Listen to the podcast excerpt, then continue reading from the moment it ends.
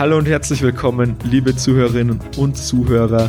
Willkommen zurück bei einer neuen Folge von The Marketer von Ados Marketing. Wie bereits, wen ihr schon aus der letzten Folge kennt, ist der liebe Eduard. Wir nehmen jetzt nochmal eine Folge auf. In der vorherigen Folge ging es darum, um möbliertes Wohnen, welche Vor- und Nachteile das Modell hat, welche Chancen und Risiken das Ganze birgt.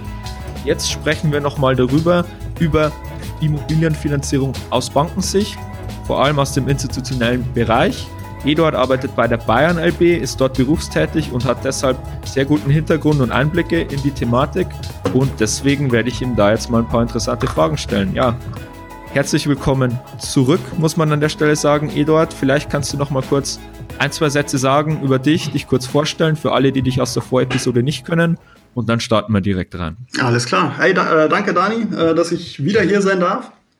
Ähm, mein Name ist Eduard, ich bin jetzt äh, 27 Jahre alt, habe äh, mein Studium an der IRIS fertig gemacht und parallel bei der Bayern LB im, ja, als Immobilienbanker angefangen im Risk Office und äh, dort bin ich im Wesentlichen für die Neugeschäfts-DD, also äh, Credit Due Diligence im Neugeschäft, äh, zuständig und für das nachgelagerte Risikomanagement und Monitoring für die einzelnen Engagements. Genau. Dort verwalte ich ein Portfolio von jetzt mittlerweile knapp 700 Millionen Euro und das über alle Assetklassen hinweg. Genau, interessant. Ja, wenn jemand zu euch kommt, zur Bayern mhm. LB und äh, nach einer Finanzierung anfragt für ein gewerbliches Projekt, sei es jetzt Bauträger, Entwickler oder Asset Manager, du siehst, denke ich, täglich mehrere Exposés oder hast da schon hunderte gesehen jetzt mittlerweile was unterscheidet ein gutes Exposé oder Finanzierungsmemorandum von einem schlechten? Was sind da generell so deine Erfahrungen, wo du sagst, darauf schauen wir als Bank?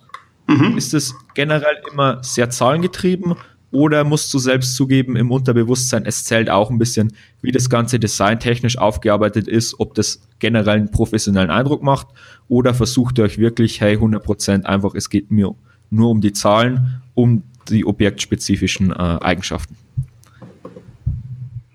Nee, also da ist, da ist ganz klar die Message, äh, das Auge ist mit. Also wenn äh, eine Finanzierungsanfrage vom Kunden kommt äh, und die schaut nach was aus, dann, dann hat man zumindest schon mal ein erstes gutes Gefühl, so nach dem Motto, da hat sich jemand damit beschäftigt und dann nimmt die Sache auch ganz ernst. Und ähm, da ist es, denke ich, auch erstmal wie bei jedem Menschen, weil am Ende ist es ja immer noch eine sehr menschliche Entscheidung und gerade im institutionellen Bereich ist das nochmal wesentlich ausgeprägter. Ähm, dass dahinter jemand steht, sich das oder sitzt, sich das anschaut, bewertet und da ist auch viel Bauchgefühl mit dabei. Wenn du jetzt natürlich, was wir oft bekommen, gerade bei äh, kleineren Bauträgern, regionalen Bauträgern, äh, die das dann auch alles äh, etwas hemdsärmlich machen, also jetzt nicht böse gemeint, absolut gar nicht böse gemeint, aber äh, nicht diese Strukturen haben, ähm, so eine top designte äh, Finanzierungsanfrage zu stellen, äh, da, da, da, da kriegt man, da hat man dann so ein bisschen so ein, so ein gewisses Gefühl, wo du dann einfach nochmal genauer hinschauen musst und prüfen musst und schaust, okay, wie funktioniert das, was hat er sich denn dabei gedacht? Am Ende, ganz klar, wenn es dann über den ersten Eindruck hinausgegangen ist, dann geht es um die Zahlen. Und wenn die Zahlen nicht stimmen, das hat man tatsächlich auch häufiger mal, das ist äh, teilweise echt ja, manchmal zum Haare raufen, äh, wenn man dann teilweise äh, Kalkulationspläne von den Bauträgern bekommt und die sich dann um die eine oder andere Million verrechnen. Das, das ist dann so, dass, ähm, ja, da kann, da, da kann man einfach nicht mit einem guten Gefühl sagen, okay, das machen wir. Das ist dann immer schwierig. Das, es ist so ein bisschen das Gesamtkonzept. Es muss auf der einen Seite natürlich gut ausschauen, gar klar, gar, gar, gar keine Frage. Äh, und auf der anderen Seite muss es auch stimmig sein die Zahlen und ganz wichtig auch die Story, die dahinter steckt. Also was genau hat man denn davor? Was ist denn die Story hinter den Zahlen? Und das muss alles transportiert werden, sodass einer, der nicht vor Ort ist, und das ist jetzt erst einmal die Grundvoraussetzung, sodass jemand, der nicht vor Ort ist, sich ein Bild machen kann. Was passiert mit dem Ding? Was steckt dahinter? Und ist das realistisch? Und dann äh, wird darauf, darauf basierend eine Entscheidung getroffen. Alles klar. Du meintest ja eben schon, Bauchgefühl spielt eine große Rolle und eben auch für Leute, die nicht vor Ort sind, die müssen sich da reindenken können, die müssen ein gutes Bauchgefühl dabei haben. Mhm. Würdest du sagen, allein aus so einem Finanzierungsgrund heraus ist es oder lohnt es sich für Unternehmen, Bauträger zu sagen, hey, ich mache ein bisschen Facebook-Posts, äh, schau, dass meine Website blogtechnisch ein bisschen optimiert ist, vielleicht ein bisschen, ja, Werbung, ein bisschen zur Markenbekanntheit. Würdest du sagen, allein aus dem Grund ist es schon interessant für, für Bauträger, mittelständische Projektentwickler, ein bisschen Online-Marketing-mäßig, Facebook-Posts, Content-Management aktiv zu sein, einfach um auch für ja überregionalere Banken und ja Kreditgeber einfach auch denen ein gutes Bauchgefühl, eine gewisse Professionalität zu vermitteln. Würdest du sagen, allein aus dem Grund ist das schon interessant? Absolut, absolut. Also da ist es tatsächlich ähm da wir uns ja im institutionellen Bereich jetzt bewegen und dann die eine oder andere Null hinterm Komma mehr steht, sage ich jetzt einfach mal, ist so, ist das eigentlich unabdingbar. Äh, du musst es dir so vorstellen, Track Record ist das, was man ja auch bewertet. Also da, da spielt natürlich auch wieder ein bisschen Bauchgefühl mit äh, oder die, das klassische Henne-Ei-Ding. Wenn jemand schon 20 Projekte gemacht hat, die alle super gelaufen sind und dann seinen Erfolg äh, immer wieder reproduzieren konnte, dann hast du automatisch ein gutes Bauchgefühl und, äh, und aus der harten Risikobewertung kannst du sagen, okay, wir können das mittragen, das funktioniert. Jetzt sind es aber nicht nur einfach ganz normale nackte Zahlen, so nach dem, Pro äh, nach dem Motto Projekt 1 Gesamtinvestitionskosten X und äh, Profit Y. Das, das ist dann ein bisschen wenig. Du musst dir dann natürlich äh, die individuellen Charakteristika der einzelnen Projekte, die Probleme der einzelnen Charak äh, Projekte und äh, dann auch ganz besonders die Lösungen der einzelnen Projekte einfach mal herausstellen, weil damit vermittelst du ja auch dem Gegenüber, hey, pass auf, auf so einer Baustelle kann ganz viel äh, daneben gehen äh, aber wir haben das alles im Griff. Wir hatten die und die Situation und die haben wir so und so gelöst. Und das da ist Content Marketing in meinen Augen äh, ein extrem gute, eine extrem gute Sache tatsächlich. Machen sehr, sehr wenige tatsächlich. Ähm, aber wir freuen uns da immer sehr, äh, wenn wir eine gute Website haben oder auch äh, mal äh, im Pressebereich mal nachlesen konnten, wie, wie ist man mit welchen Sachen umgegangen, welche Herausforderungen hat man schon lösen können. Und ähm, das nochmal spezifischer herauszustellen, die Expertise herauszustellen, das ist natürlich schon extrem wichtig. Da schauen wir sehr stark drauf. Sehr, sehr interessant, ja. Du hast gesagt, es ist dann auch immer oft wichtig oder was dich ein bisschen auch schockiert, ja, wenn da mal irgendwie sich um ein paar Millionen verrechnet wird bei den Baukosten und das auch viel bei so einem Bauprojekt schiefgehen kann. Ich denke mir, bei der Thema Vermarktung oder dann auf der Einnahmenseite bei Bestandsprojekten, Bestandsobjekten ist es ja, noch ein bisschen relaxter, was dann so angeht, wenn man quasi argumentieren will, was die nachhaltig erzielbaren Netto-Kaltmieten etc. sind, um dann eben auch der Bank aus einem, ja, zu sagen, hey, das sind unsere Mieteinnahmen, das wäre der Kapitaldienst, das ist alles easy, da haben wir eine Debt Coverage Ratio, Interest Coverage Ratio, die Sinn macht, da seid ihr safe. Ähm, bei Thema Neubauprojekten, vor allem spekulativen Neubauprojekten, ist es sicherlich nochmal schwieriger, der Bank dann zu vermitteln, was das Objekt an potenziellen Mieteinnahmen und an potenziellen Käufern, wenn man es direkt weiterverkauft, erzielen kann. Wie wichtig ist für Banken beim Thema Finanzierung dann auch eine plausible Vermarktungs- und Vertriebsstrategie? Mhm. Prüft ihr sowas? Was möchtet ihr da gerne sehen? Und was für innovative oder coole Methoden von Bauträgern habt ihr schon gesehen, wo er sagt, hey, das überzeugt uns voll und ganz? Mhm. Ähm, also grundsätzlich, ja, du hast völlig recht. Äh, vielleicht nochmal auf dieses Thema Bauträger und äh, Bestand zurückzukommen. Das sind eigentlich mhm. zwei grundlegend verschiedene Paar Schuhe, auch vom Risikoprofil her ganz anders. Und dieses Bauträgergeschäft machen viele, viele Banken nicht. Da sind wir in der Bayern LB sehr, sehr, sehr stark. Also äh, meines Wissens sind wir da sogar der größte Wohnbaufinanzierer in Deutschland und haben da natürlich auch nochmal eine sehr hohe Expertise, was das Thema angeht. Mhm da kann natürlich extrem viel schiefgehen, ja, absolut. Auch gerade jetzt in der derzeitigen Marktphase mit den Baukostenerhöhungen, da haben wir, das ist ein Riesenthema bei uns tatsächlich. Äh, und äh, da ist es zum Beispiel auch wieder so dieses, dieses Thema ähm, Content Marketing. Wir haben schon Projekt XY gemacht, da hatten wir dieses Thema Baukostenerhöhung, aber wenn, äh, aber wir haben so ein gutes Netzwerk mit langjährigen Partnern, das haben wir alles im Griff. Wenn mir das ein Kunde vermitteln kann, ja, dem Risk Officer dann zusammen, äh, also mir als Risk Officer, dann habe ich automatisch ein gutes, äh, ein besseres Gefühl und kann das dann besser einschätzen. Er muss es natürlich glaubhaft vermitteln können, gar keine Frage. Und da bietet Content Marketing beispielsweise einem ganz plastischen Beispiel mal äh, ein wesentliches Potenzial, zum, äh, um das mal veranschaulichen zu können. Vermarktungsstrategie extrem wichtig, ganz klar. Momentan, da haben wir uns ja davor im ersten Podcast schon ein bisschen unterhalten, wenn das Projekt passt, dann vermarktet es sich von allein. Also gerade in München haben wir momentan äh, so ein bisschen die, äh, die Situation, mh, dass fast jeder Preis auf, der aufgerufen wird, auch bezahlt wird. Das ist jetzt dann eher so, das, das sind dann eher so die Standzeiten. Also wenn der Preis relativ hoch ist, dann ähm, hast du einen etwas längeren Vermarktungszeitraum, wohingegen, wenn du einen relativ günstigen Preis hast, dann geht es ratzfatz wie, äh, wie geschnitten Brot sein. Also da ist, der, ist einer der größten Marketingfaktoren tatsächlich der Preis. Aber wenn man sich schon in einem sehr hochpreisigen Segment befindet, ja, dann, dann wird Vermarktung, Marketing und äh, intelligente Strategie extrem viel wichtiger. Also das steigt dann eigentlich fast schon exponentiell an, meine, äh, nach meiner ganz persönlichen Betrachtung. Und natürlich auch, wenn es dann mal, wenn der, wenn die Marktphase natürlich irgendwann mal dreht. Also ähm, in der letzten, im letzten Crash, den habe ich persönlich ja nicht mitgemacht. Äh, da war ich äh, gerade noch in der Schule. Das, war 2008, 2009, 2010. Äh, da haben mir die Kollegen erzählt, dass äh, die älteren Kollegen, ähm, dass da dann zum Teil auch äh, Makler ausgetauscht wurden. Also das ist ein äh, wesentliches äh, Steuerungselement der Bank tatsächlich auch, dass wir uns da äh, Eingriffsrechte mit einräumen lassen, dass wenn der Vertrieb stockt, dass wir einen anderen Makler beauftragen oder beauflagen, dass ein anderer Makler oder Vertriebler beauf beauftragt wird. Da ist es dann natürlich extrem wichtig. Und äh, genau. Super interessant. Du hast jetzt schon einen sehr, sehr wichtigen Faktor angesprochen. Ja, wenn der Markt mal dreht, man mag es nicht glauben, mittlerweile 10, 11 Jahre, je nachdem, zu welchem Punkt man jetzt zurückgeht, befinden wir uns in dem Bullenmarkt in steigenden Märkten, sowohl an Aktien als auch Immobilienmärkten.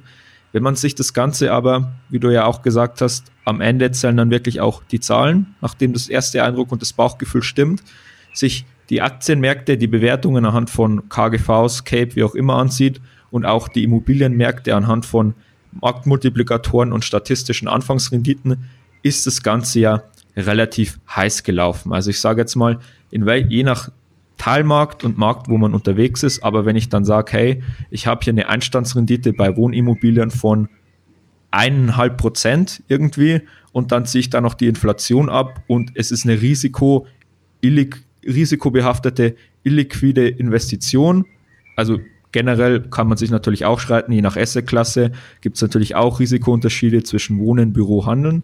Aber generell jetzt mal, wenn ich eineinhalb Prozent für eine Wohnung bekomme vor Inflation, ist irgendwann, es kann ja nicht mehr so lange gut gehen. Natürlich auch die Geldpolitik, der niedrige Zins spielt da sehr, sehr mit rein, der die Assetpreise anschiebt. Aber wie ist generell deine Meinung? Zu den aktuellen Marktpreisen. Bist du der Meinung, das Ganze wird sich in naher Zukunft mal wieder ordentlich korrigieren? Und was dann ja sehr interessant ist, wie sehen das die Banken aktuell in der Finanzierung? Wie haben sich so die, die Loan-to-Value-Werte entwickelt? Welche Sicherheitsmaßnahmen wählen die Banken? Sagen die Banken, hey, das Marktänderungsrisiko, das Preisänderungsrisiko ist uns jetzt erstmal weniger wichtig, weil es ja wirklich darum geht, kann der Bauträger dann seinen Kapitaldienst decken oder bei Bestandsobjekten über die einlaufenden Mieteinnahmen kann der Kapitaldienst gedeckt werden oder ist es doch schon ein Risiko, wo die Banken sagen, hey, da haben wir spezielle Sicherheitsmaßnahmen, die, die wir in der Finanzierung ergreifen, um eben diesem potenziellen ja, Dreher im Markt, dem Marktpreisänderungsrisiko entgegenzuwirken. Ähm, da sprichst du jetzt einige Punkte an. Ähm, fangen wir doch mal bei der Risikobewertung oder der aktuellen Marktlage äh, und der damit verbundenen Risikobewertung an. Mm, das ist, es ist gerade ein extrem heißes Thema, denn äh, viele Banken haben insbesondere jetzt ja auch die Herausforderung, dass, es, dass der Wettbewerb sehr, sehr stark ist, sehr, sehr groß ist bei gleichzeitig schwieriger werdenden äh, Wettbewerbsverhältnissen, also quasi äh, der aktuellen Marktlage. Ähm, das Marktpreisrisiko, das ist auf jeden Fall da. Das haben wir, das wird auch permanent sehr penibel gemonitort. Ja, jede, Bewe äh, jede Bewegung am Markt, die wird äh, kritisch beäugt. Ähm, man versucht frühzeitig schon mitzubekommen, wie sich der Markt entwickelt und äh, welche Parameter ähm, sich verändern im Vorfeld, um einen daraus ableiten zu können, okay, jetzt geht's runter. Also wie du schon merkst, wie ich da, wie ich jetzt ein bisschen rumdrücke, ist es sehr, sehr viel Glaskugelleserei. Die Banken müssen natürlich immer noch Geschäft machen. Das heißt auch, äh, sie versuchen rigider zu werden in ihrer Strategie. Das schon, ja. Und äh, in meinen Augen auch selektiver. Also äh, es werden jetzt ganz klare Kernmärkte äh, definiert, es werden jetzt ganz klare Mindestanforderungen definiert, die natürlich davor äh, auch schon, die es davor auch schon gegeben hat, aber die werden jetzt zum Teil auch restriktiver, ganz klar. Und man versucht es dahingehend natürlich ein bisschen zu steuern. Es gibt andere Banken tatsächlich auch, äh, die wo wir uns ein bisschen an den Kopf fassen, die jetzt in der aktuellen Marktlage komplett mitgehen und äh, zum Teil äh, auf Covenants komplett verzichten. Was wir aus Risikobewertung extrem kritisch sehen, weil wir uns dahingehend ein bisschen ähm, konservativer positionieren, um, wenn es denn mal knallt, nicht auszufallen. Also das Portfolio, ein sehr, sehr gutes Portfolio, ein qualitativ hochwertiges Portfolio zu haben. Und da hast du natürlich verschiedene Eingriffmechanismen. Äh, Covenants jetzt, du hast ja vorhin DSCR, ICR angesprochen. LTVs äh, kannst du da alle mit annehmen. Da versucht man natürlich schon äh, sehr, sehr stark Eingriff äh, oder versucht man natürlich schon Eingriff zu nehmen. Aber der Immobilienmarkt an sich ist ja, wäre jetzt ja auch schon mal eine Definitionssache. Was ist denn der Immobilienmarkt? Ist der Münchner Immobilienmarkt vergleichbar mit dem Regensburger Immobilienmarkt oder mit dem, Regen, äh, mit dem Braunschweiger Immobilienmarkt? Wie entwickeln sie sich denn? Oder äh, sind die Entwicklungen alle gleich? Aus unserer ganz persönlichen Perspektive oder aus der rationalen Perspektive? Nein, natürlich nicht. Und da diese Unterschiede gilt es herauszufinden und zu bewerten. Und auch in einem schwierigen Marktumfeld kann ein sehr gutes Projekt sehr risikoarm sein. Also wenn die Strategie dahinter vernünftig ist, wenn das Konzept dahinter gut ist, auch wenn der Einstand im Grundstück äh, schon sehr, sehr, sehr gut war. Oder äh, aus einer mh, wie auch immer gelagerten Notsituation verkauft wurde und der Einstand dahingehend sehr, sehr gut war. Da kann dann auch in so einem Marktumfeld ähm, ein sehr attraktives äh, Risikoprofil entstehen, und äh, dieses gilt es dann natürlich zu bewerten. Und da kommt es dann natürlich wieder auf die Kompetenz drauf an, des der allen handelnden Personen. Jetzt weniger von der, vom Institut selbst, sei es jetzt die Bank, Projektentwickler, Investor, sondern auch insbesondere von den wirklich handelnden Personen.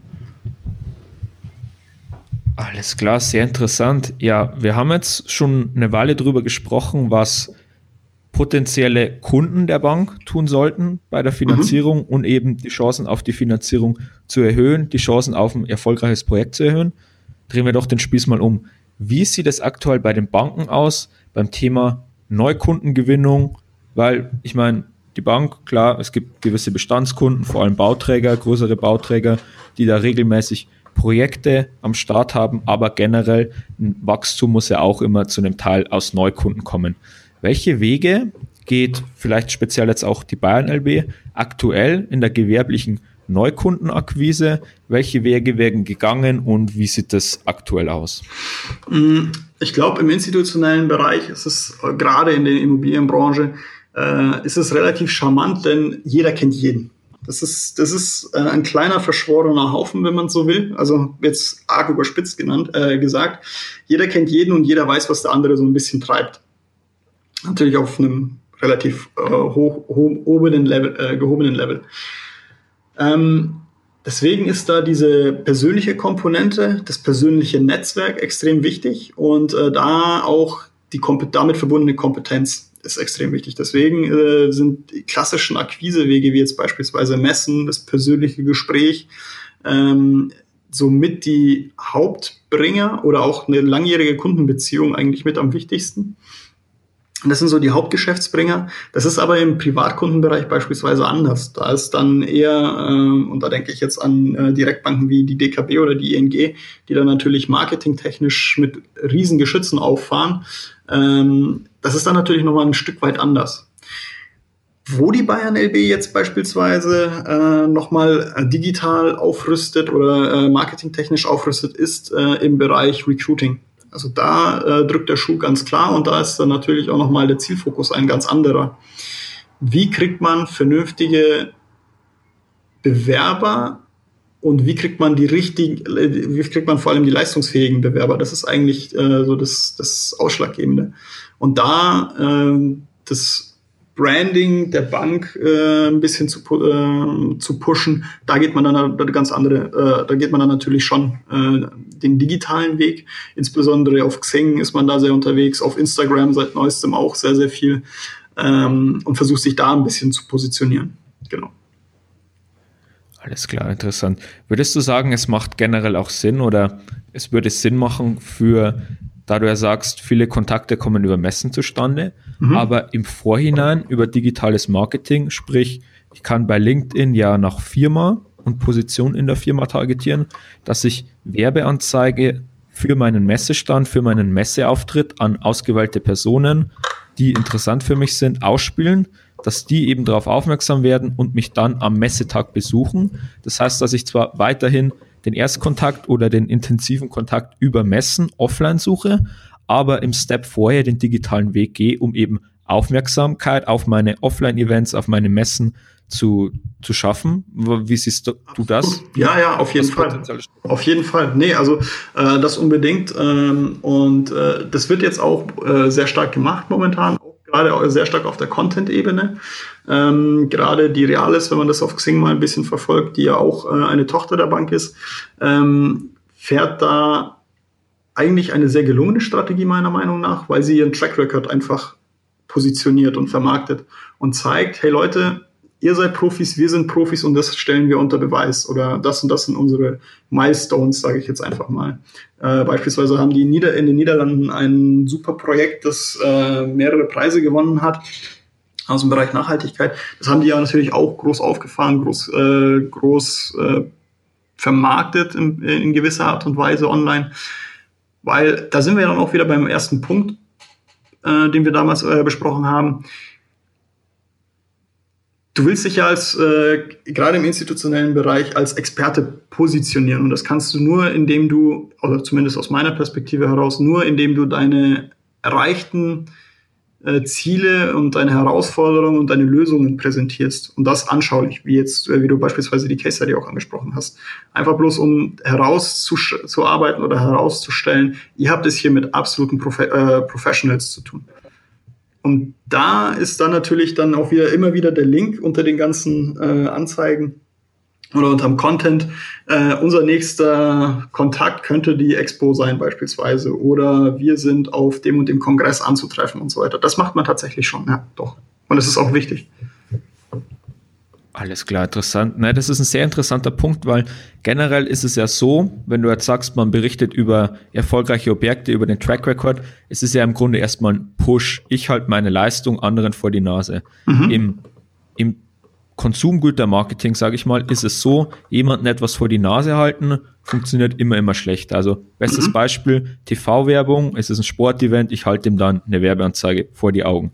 Da funktioniert es immer besser eben über gezieltes Content-Marketing, Guides etc., mhm. die Leute erstmal anzuziehen und dann über Remarketing etc. wieder anzusprechen. Das heißt, erstmal Pull-Marketing sozusagen zu machen. Und jetzt habe ich so ein bisschen den Eindruck gewonnen, in der gewerblichen Immobilienfinanzierung ist es trotzdem erstmal so ein, hey, ich positioniere mich erstmal mit breiter Brust, sage den Leuten erstmal mit breiter Brust nach außen, was ich mache, weil das, weil eben alle nur mit Experten arbeiten wollen und es trotzdem dann dazu führt, dass ein sogenannter Sog entsteht. Mhm. Nur die Art der, der Außenwahrnehmung ist ein bisschen anders. Würde es, also habe ich für mich jetzt so rausgehört, wenn ich das richtig verstanden habe. Mhm. Nee, das würde ich auch ganz klar so sagen, ja, durchaus. Also es gibt da natürlich genau, verschiedene Facetten und Abschichtungen, aber ja, durchaus. Genau, ein Punkt, den ich noch ganz interessant fand, den ich abschließend noch ansprechen wollte, und zwar, mhm. weil du jetzt auch viel von, von Xing, von LinkedIn gesprochen hast, auch Content Management, Content Marketing und auch Recruiting. Hast du da ein bisschen Einblicke, wie das bei euch in der Bank läuft zum Thema Recruiting, was da aktuell bei LinkedIn gefahren wird? Weil was wir sehr, sehr sehen bei LinkedIn und Xing, man muss das vergleichen. Früher war es mal so bei Facebook. Ich hatte 1000 Likes auf meiner Seite, habe einen Post gemacht, Facebook zeigt den Post 900 Leuten und dann hatte ich 800 Likes drauf. Jetzt ist das Ganze so, ich habe 1000 Facebook-Fans, die eigentlich mir gehören, die Reichweite, die mir zustehen würde. Facebook zeigt es jetzt noch 30 Personen und dann habe ich zwei Likes drauf. Jetzt sagt Facebook, hey, ich bin das Monopol im Markt, bitte vergüte mir die Reichweite, damit ich dir die Plattform biete. Bei LinkedIn ist es jetzt tatsächlich ähnlich. Wenn du jetzt sogenannte Follower auf deiner Seite hast von etwa 1000 und du schreibst den Artikel, magst du noch ein paar Hashtags etc. rein, kann es sein, dass du eine organische Reichweite von 3.000 bis 4.000 oder sogar noch mehr erzielst. Also habt ihr da so ein bisschen Erfahrung, wie erfolgreich das aktuell ist, das Marketing, Content Management, was bei eurer Bank oder auch bei der Realis, bei der Tochter auf LinkedIn gemacht wird und wie erfolgreich auch das Recruiting ist da aktuell?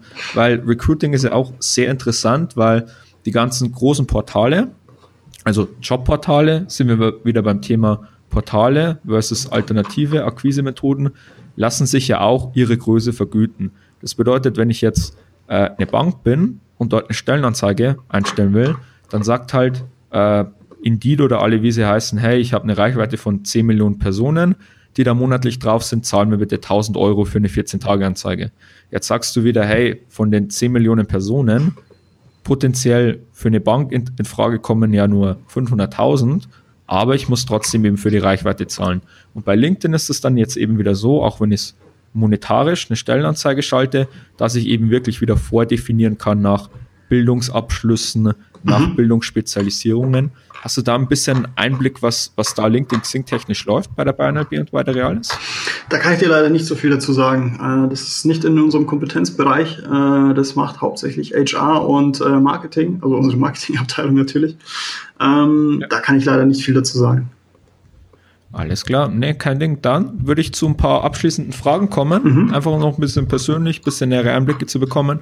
Und zwar Immobilien ist ja im Moment auch sehr interessant, das Thema PropTech, innovative Startups aus der Branche, auch gerne Fintechs. Mhm. Was findest du in dem Bereich? Bist du da generell drinnen und verfolgst da einige Sachen? Wenn ja, was findest du derzeit so spannende Modelle? Muss jetzt nicht mal ein einzelnes Startup sein. Äh, und ja, wenn ja, also wenn du drin bist, was findest du da im Moment interessant? Oder sagst du, hey, ich bin eher Finanzierung, Bewertung, Due Diligence, das sind meine Interessensgebiete. Ich interessiere mich da gar nicht so für, mhm. so für PropTech, Fintech-Sachen. Äh, nee, also äh, ich finde das extrem spannend äh, und jetzt groß PropTechs. Ich weiß nicht, ich finde beispielsweise ein Unternehmen wie ImmoScout extrem spannend. Ähm, gut, ich habe jetzt persönlich mit denen auch viel zu tun äh, im Rahmen des einen oder anderen Projekts, aber die sind jetzt ja nicht der klassisch, das klassische Startup mehr. Die sind ja natürlich äh, Digitalisierer äh, in der Immobilienbranche, wahrscheinlich erster Güte. Aber die können jetzt mittlerweile extrem viele Sachen machen, basierend auf ihrer Erfahrung oder basierend auf ihren Daten, die sie jetzt sukzessive monetarisieren beziehungsweise auch zur Verfügung stellen. Und äh, irgendwann wird es wahrscheinlich die Entwicklung dahingehend sein, dass, was vielleicht nicht mehr so gut ist, äh, dieser intransparente Immobilienmarkt wesentlich transparenter wird. Und äh, da werden die wahrscheinlich ein sehr, sehr, äh, oder generell diese Portale äh, und Datenanbieter eine, eine schlagende Rolle spielen, ganz klar. Mittlerweile ist es ja so, dass du ähm, über Knopfdruck äh, oder ma per Mausklick im Prinzip schon Bewertungen rausschmeißen kannst, was früher oder aktuell auch äh, immer über zertifizierte Gutachter gelaufen ist. Und das wird jetzt, das kommt jetzt immer mehr und immer mehr und es wird immer mehr automatisiert. Das funktioniert noch bei weitem nicht so, wie es soll, ganz klar. Aber äh, es ist eine, eine, klare, eine klare Entwicklung zu, äh, zu, äh, zu bemerken. Was ich noch äh, ganz interessant finde, ist, gerade in der Immobilienbranche gibt es ein oder zwei äh, Anbieter, die das Ganze jetzt äh, für die institutionellen eher im, im Backoffice-Bereich äh, ein bisschen digitalisieren, Arbeitsabläufe, Prozesse optimieren, äh, dass die, die ganze digitale Infrastruktur mal auf links gedreht wird und äh, Workflow-Tools entstehen, wo du wo verschiedenste Parteien daran angeschlossen sind und per Mausklick äh, absolut komplexe Themen eigentlich abhandeln können oder bearbeiten können. Weil aktuell ist es noch äh, oftmals so, ähm, dass man in vielen einzelnen Systemen arbeitet, weil, weil es alles sehr hochkomplex und hochspezifisch ist. Und äh, da geht es jetzt die Entwicklung mehr und mehr dazu, äh, ganze Systeme, wie gesagt, zu schreiben oder äh, Workflow-Tools zu etablieren, um auch sehr komplexe Themenbereiche äh, vereinfacht oder zumindest vom Prozess her sehr stark zu vereinfachen. Und das finde ich extrem spannend, weil es eine extreme Arbeitserleichterung ist, darstellt. Und äh, irgendwann wird die äh, Entwicklung dahin gehen, dahingehend sein, dass man sehr relativ wenige hochspezialisierte oder äh, gut ausgebildete Leute hat, die ähm, in relativ kurzer Zeit sehr, sehr hohe Volumina bewegen. Und äh, da ist es dann natürlich schon spannend, vorne mit dabei zu sein. Alles klar, cool, ja. Du hast ja eingangs schon erwähnt, du hast deinen Master an der IRAPS in Regensburg gemacht. Mhm. Thema Studium. Inwiefern würdest du sagen, hat das Studium dir für deine aktuelle Berufstätigkeit weitergeholfen? Würdest du generell nochmal studieren? Beziehungsweise, wenn du vielleicht nochmal studieren würdest, würdest du auch wieder den Master machen? Äh, wie ist es generell in dem Berufsfeld, in dem du dich bewegst? Ist da ein Masterpflicht? Ist da ein Studienpflicht? Wie sieht das aus? Würdest du nochmal studieren? Äh, ja, ich würde es auf jeden Fall, also ich persönlich bin ein absoluter Immobilienmensch tatsächlich. Also äh, das ist auf jeden Fall ein Bereich, äh, der mich interessiert, der mich begeistert. Und äh, da ist die IRIPS natürlich ganz klar mit der Platzhirsch, äh, hier in Deutschland zumindest. Und ähm, das kann ich auf jeden Fall äh, empfeh empfehlen, ja. Ähm, man, ich habe auch sehr, sehr viel gelernt. Die Basics, die Grundlagen, die Themen, äh, die, die, die Mechaniken, die hinter gewissen Sachen stehen, sei es jetzt beispielsweise Bewertung oder Investment. Ähm, wie, wie ticken die Leute? Wonach, wie kalkulieren sie? Wie rechnen sie? Wie, wie machen sie was? Wie, wie ist da deren Perspektive? Und da kriegt man, glaube ich, einen sehr, sehr guten und hilfreichen Überblick. Wie es dann später, also nach dem Studium, da hört die Lernkurve natürlich nicht auf. Die, ist, die geht dann auch sehr, sehr, sehr steil. Ähm, da kann man dann auch noch mal tief einsteigen in die Materie. Aber das Grundlagenfundament ist da auf jeden Fall gelegt worden, ja. Alles klar, cool.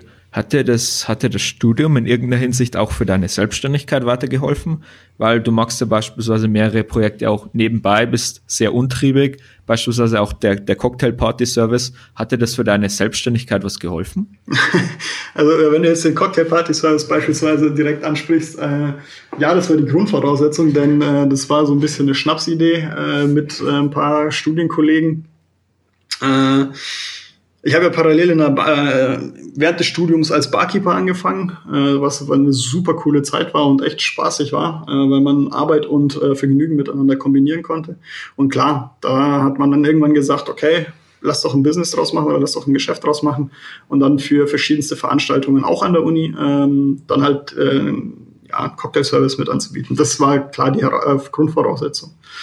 Ähm, zumindest die Infrastruktur dazu. Mhm aber ich glaube, es ist eher, eher eine persönliche oder charakterliche Sache, ähm, wo man grundsätzlich mal die Fähigkeit oder die, nicht die Fähigkeit, sondern den Willen dazu eigentlich mitbringen muss. Und das Studium liefert dir dann das Werkzeug, diesen Willen auch umzusetzen.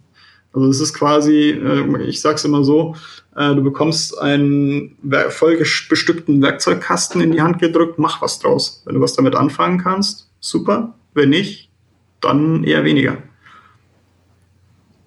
Genau, cool. Ja, wenn wir doch beim Thema sind, Geburtstag hat ja generell jeder und auch wir haben auch Unternehmerinnen und Unternehmer in unserer Zuhörerschaft, wenn da jemand mal Firmen-Events hat, gibt es da auch irgendwie eine Website, die ihr da habt, dass ich die mal verlinken kann? Können ja, klar. gerne mal vorbeischauen. Sehr gern. Äh, die ist jetzt aktuell noch ein bisschen im Umbruch, äh, weil wir da noch ein bisschen am Basteln sind. Ähm, ist aber äh, project-cocktail.de und äh, die E-Mail-Adresse, ich denke, die wird es dann auch nochmal verlinkt geben, info at project-cocktail.de. Ähm, einfach mal melden. Der beste Weg ist immer der persönliche gibt dann wieder ein Telefonat und dann kriegt man alles geklärt. Alles klar, ja. Dann, lieber Eduard, bevor ich dich ins Wochenende entlasse, damit du auch das schöne Wetter genießen kannst, noch ganz, zu, ganz zum Schluss für unsere Zuhörer äh, irgendwelche Content-Tipps. Gerne Bücher, aber auch Podcasts, YouTube-Kanäle etc. zum Thema Immobilien, Immobilienfinanzierung oder auch gerne, was dich aktuell faszinierend, was du gerne liest? Einfach ein paar Empfehlungen. Gibt es da was? Ja, da gibt es da gibt's eine Menge. Äh, witzigerweise hat mich mein kleiner Cousin letztens danach gefragt. Ähm, da bin ich ein bisschen ausschweifend geworden. Ich äh, werde versuchen, ein bisschen kürzer zu fassen. Äh, ähm, ja, also Thema Immobilien, ganz klar würde ich mal äh, so Namen fallen lassen wie Alex Fischer, Gerald Hörhan. Äh, die bringen ähm, ein sehr, sehr gutes Grundlagenverständnis und zum Teil auch sehr tiefes äh, Verständnis für, für, die, für die Thematik. und was man denn alles in dem Bereich machen kann und vor allem auch welche Vorteile das hat und äh, warum man das dann eigentlich, warum das nicht jeder macht, ist eigentlich sowieso so eine grundlegende Frage, aber warum man das machen sollte. Die zwei Namen würde ich nennen, äh, ganz klar. Wenn es um eine ganz klare Buchempfehlung gibt, äh, geht, ähm, dann würde ich, das ist aber eher so aus dem finanziellen oder ähm, finanziellen Bereich, äh, ein Buch empfehlen, Der reichste Mann von Babylon. Das ist zum Einstieg echt klasse. Das ist damit, das war auch so mein äh, mit eins meiner ersten Bücher, das ich äh, damals gelesen habe mit 15, äh, um mich mit dem Thema ein bisschen auseinanderzusetzen, gerade was so Finanzen angeht. Äh, super klasse.